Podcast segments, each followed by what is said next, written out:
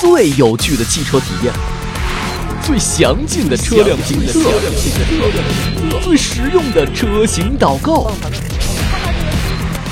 汽车电台，用耳朵畅游车的海洋。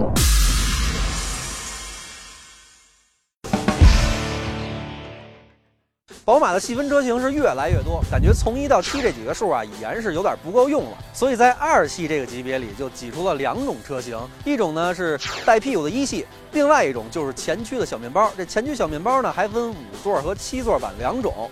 咱今儿测的就是这七座版，学名叫宝马二系多功能旅行车。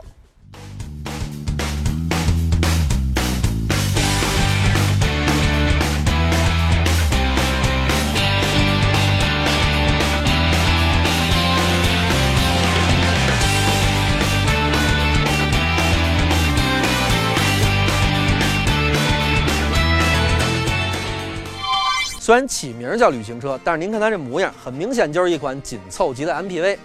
七座版跟五座版相比呢，除了多两个座位以外，车屁股也要更长一截。那宝马二系多功能旅行车是目前豪华品牌里唯一一款紧凑级七座 MPV，所以说它并没有一个真正的直接竞争对手。从对比指数我们可以看到，网友们都喜欢拿它跟五座的小兄弟奔驰 B 级和本田奥德赛做比较。作为一款 MPV，咱们首先关注的肯定还是它的空间表现。我觉得宝马在这车身上真是下了大功夫了。全车的储物空间设计啊，怎么看都像是日本人搞的。储格是又多又大，而且位置还特别的合理。咱们再看看它的乘坐空间怎么样？看头啊，两拳，腿是没有任何的问题。再看看第二排，头一拳半吧，腿。一拳多一点，主要因为这儿有一小桌板，这小桌板还是挺方便的，而且它的这个高度啊也是可调的，当然也可以直接把它拆下来。拆了之后呢，看腿部空间就将近三拳了。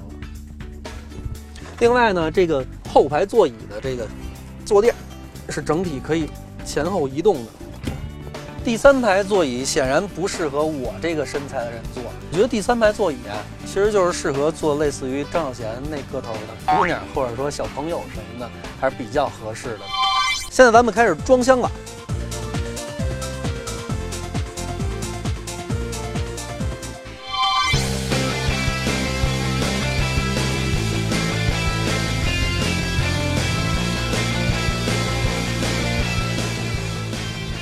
宝马二系小面包啊，不管七座还是五座，它都是前轮驱动，而且主打的是 1.5T 三缸发动机配六速自动变速箱这么一套动力组合。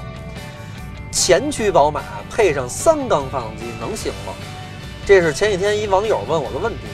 那现在我开过之后，答案就是特别行。首先，这 1.5T 发动机虽然只有三个缸，但是呢，它运转起来震动并不是很大，开着感觉跟这四缸机差不多，而且呢还特别的有劲儿。另外啊，这个六速自动变速箱跟发动机的配合特别好，这车跑起来很平顺，动力响应呢也特别的积极，跟其他宝马是没有任何的区别。在操控方面啊，前驱跟后驱开着那肯定是有区别的，但是呢，宝马的质感还在，而且这车居然调的还特别的运动，侧倾很小，而且转向是特别的精确。呃，我觉得这可以说是 MPV 界的一辆小钢炮了。要是让这车跟其他的 MPV 比操控性，那就属于欺负人了，包括奔驰 B 级。七座版有领先型和运动设计套装两种配置，俩配置之间呢相差是四万块钱。那么具体的区别主要是高配车型多出了电动运动座椅、LED 大灯和倒车影像功能，剩下的主要就都是一些装饰性的区别了。所以我推荐低配的领先型。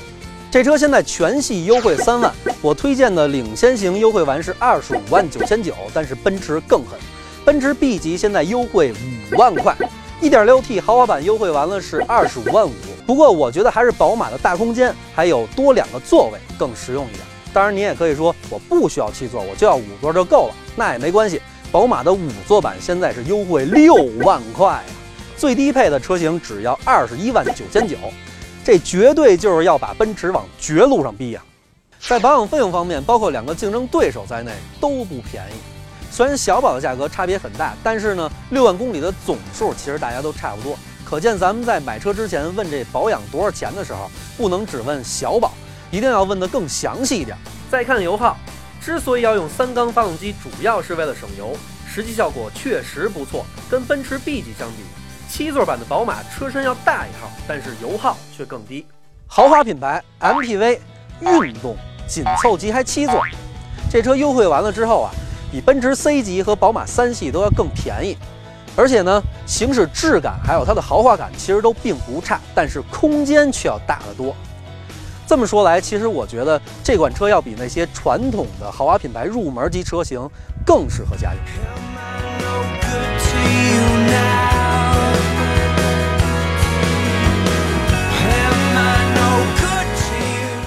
嘿，各位小伙伴们！一车视频社区重金征集行车记录仪精彩视频，每天万元现金等你抢！